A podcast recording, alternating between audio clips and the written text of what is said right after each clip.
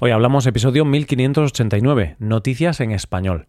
Bienvenido a Hoy Hablamos, el podcast para aprender español cada día. ¿Quieres llevar tu español al siguiente nivel? Te animo a hacerte suscriptor premium para acceder a un montón de contenido para usar en tu rutina de estudio. Puedes hacerte suscriptor premium en nuestra web, hoyhablamos.com. Hola oyente, ¿cómo estás? Estamos a jueves, así que vamos a hablar de noticias e historias interesantes. Comenzaremos con un evento con una exigencia un tanto peculiar. Seguiremos con la pugna por la titularidad de un monumento histórico y terminaremos con una mujer que sobrevivió perdida en el bosque. Hoy hablamos de noticias en español.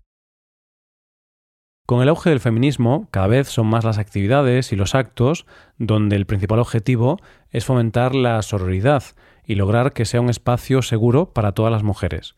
Y de un acto de ese tipo es de lo que vamos a hablar en nuestra primera noticia de hoy. Para hablar de esta noticia nos tenemos que trasladar a la ciudad de Nueva York, Allí se realiza una iniciativa llamada The Food Experience y es idea de la modelo de tallas grandes Charlie Ann Max. ¿En qué consiste? Son eventos donde se hace alguna actividad, que puede ser una cena, una sesión de meditación o un taller de alguna actividad. Y estos eventos tienen una peculiaridad, y es que los asistentes tienen que acudir completamente desnudos. Pueden participar en cada evento unas 36 personas y el precio es de 88 dólares. Estos eventos comenzaron en Los Ángeles, ahora están en Nueva York y tiene idea de traerlos a Madrid y Barcelona este verano. Eso sí, debido a la peculiaridad de cómo hay que acudir, no todo el mundo puede asistir. Hay que cumplimentar un cuestionario y a partir de ahí se decide a quién admitir y a quién no. Además, con la idea de que fuera un lugar seguro, en un primer momento solo se aceptaban a mujeres, personas no binarias y queer. Esto ha evolucionado y hoy por hoy se admite a todos los géneros, pero los hombres solo pueden acudir si han sido recomendados directamente por alguien que haya acudido a los eventos previamente. Así lo explica la creadora de estos eventos. La libertad que da estar desnudo es también un acto de entrega, y para que los participantes puedan acceder a su ser más puro, la seguridad es mi máxima prioridad. ¿En qué ayuda el hecho de estar desnudo? En palabras de su creadora, al eliminar las expectativas y los juicios sociales ligados a la desnudez, favorecemos la conexión con nuestro cuerpo y el de los demás, de una forma profunda y sin ser juzgados. Personalmente me ha costado mucho llegar a aceptarme debido a la toxicidad de la cultura del cuerpo. Estar desnuda me ayudó a sanar la dismorfia corporal, me he hecho mucho más fuerte.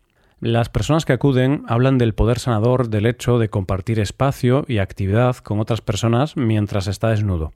Las razones para acudir son muchas, pero por poner un ejemplo, una de las asistentes es una arquitecta de la India que está pasando por la menopausia. A ella estos eventos le han servido para aceptar los cambios que está sufriendo su cuerpo. Pero incluso los hombres que han podido acudir han encontrado ese efecto sanador. Como dice uno de los asistentes, durante los ejercicios de respiración me he emocionado al conectar con mi tristeza.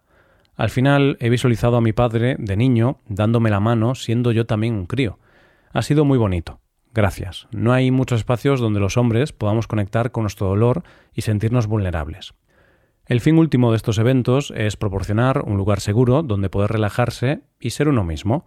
Y lo cierto es que no hay nada que nos iguale más que la desnudez. Aunque te voy a contar un secreto, oyente.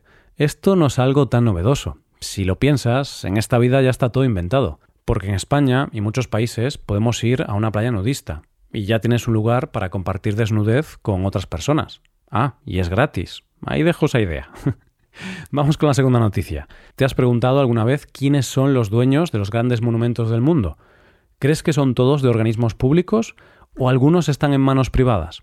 Pues hoy, en nuestra segunda noticia, vamos a resolver la incógnita sobre uno de ellos. ¿Hay alguien entre la audiencia que no conozca el Machu Picchu?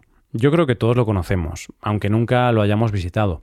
Todo el mundo conoce este complejo arqueológico peruano, que está considerado como una de las siete maravillas del mundo moderno y que es Patrimonio de la Humanidad por la UNESCO desde 1983. La noticia gira en torno a la pregunta de quién es el dueño de este complejo arquitectónico. Te aclaro desde ya que pertenece al Estado peruano, pero es algo que se ha tenido que disputar en los tribunales. ¿Por qué? Te cuento la historia. Los problemas legales comienzan en el año 1944. En este año, a pesar de que el Machu Picchu pertenecía al Estado, dos familias, la familia Abril y la familia Zabaleta, se dividieron la propiedad, de tal manera que los Abril se quedaron con las ruinas en sí y los Zabaleta con los alrededores, es decir, la red de caminos incas. Esta división, y aquí es donde ha estado el problema real, la aprobó un notario, con lo cual la división, a ojos de la ley, era legal. Entonces, por un lado, estas familias tenían unos documentos legales y, por otro lado, el Estado tenía que demostrar que los terrenos eran suyos desde que fueron expropiados durante la reforma agraria en 1960 y 1970. Estas dos familias presentaron demandas para reclamar su propiedad y finalmente esto se resolvió en el año 2019, dando la razón al Estado. Para entender toda esta problemática hay que ir un poco más atrás. Entre los años 1904 y 1910, Mariano Ignacio Ferro compró a otra familia una propiedad de 22.000 hectáreas que incluía el Machu Picchu. Tiempo después, por un tema de herencias, este terreno llega a la familia Abril, y estos empiezan una serie de gestiones para que el Estado les expropie los terrenos a cambio de dinero. Pero el Estado no es capaz de ponerle un precio a los terrenos. Como el Estado no respondía, la familia se dedicó a vender parte de los terrenos, y ahí es cuando vendió una parte a la familia Zabaleta. Pero claro, el Estado promulgó una ley que decía que todos los monumentos prehispánicos existentes en el territorio nacional pasaban a ser propiedad del Estado. Y es este el motivo por el que finalmente la ley le dio la razón al Estado y declaró que el Machu Picchu es de todos los peruanos. Así que, aunque estas familias tenían esos papeles, se quedaron sin la compensación económica que querían, porque los monumentos se los quedó el Estado a golpe de ley. Como se dice en España, se quedaron compuestos y sin novio. Llegamos a la última noticia. ¿Alguna vez has visto esos programas de supervivencia donde una persona se pierde voluntariamente en lugares muy remotos y tiene que sobrevivir como puede? Pues hoy te traigo una historia real que podría dar para un episodio de estos programas, aunque con un giro bastante insólito. Nuestra protagonista, Lillian Ip, una mujer australiana de 48 años, decidió visitar a su madre, con una botella de vino y unas chucherías como regalos. Pero lo que debía ser un tranquilo domingo en familia se convirtió en una historia digna de un programa de supervivencia. El caso es que para llegar a casa de su madre tenía que atravesar una zona de bosque, pero nuestra protagonista se equivocó de camino y su coche se quedó atrapado en el barro y no lo podía sacar. La situación era compleja. Estaba atrapada a 60 kilómetros de la ciudad más cercana, sin cobertura para pedir ayuda y debido a problemas de salud no podía caminar. Así lo cuenta ella misma. Pensé que iba a morir allí. Solo estaba sentada y pensando, ¿qué voy a hacer? ¿Cómo voy a sobrevivir? No tenía agua ni comida, solo la botella de vino y ella no bebía alcohol y también tenía las chucherías.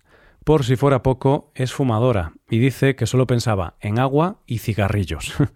Estuvo atrapada cinco días y la situación se volvió bastante complicada y desesperante. Tanto es así que dice que estuvo a punto de rendirse e incluso escribió una carta de despedida a sus familiares.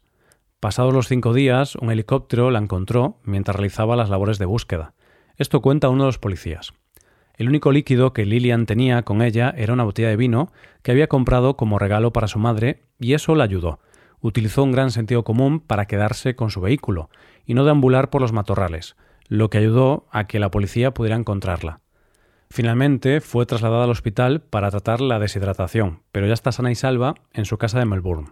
Y así es como Lillian se convirtió en la estrella de su propia película de supervivencia. Es innegable que una botella de vino y unas chucherías no parecen el mejor kit de supervivencia, pero esta historia nos muestra que incluso algo así nos puede ayudar. Así que, ya sabes, querido oyente, cuando algún amigo o familiar te invite, lleva siempre algún detalle como vino o unos pasteles. Y no lo hagas por ser amable, hazlo por tu propia supervivencia. Nunca sabes cuándo podrás necesitarlos. Y esto es todo por hoy, ya llegamos al final del episodio. Antes de acabar, recuerda que puedes utilizar este podcast en tu rutina de aprendizaje, usando las transcripciones, explicaciones y ejercicios que ofrecemos en nuestra web. Para ver ese contenido tienes que hacerte suscriptor premium en hoyhablamos.com. Esto es todo, mañana volvemos con dos nuevos episodios. Lo dicho, nos vemos en los episodios de mañana. Pasa un buen día, hasta mañana.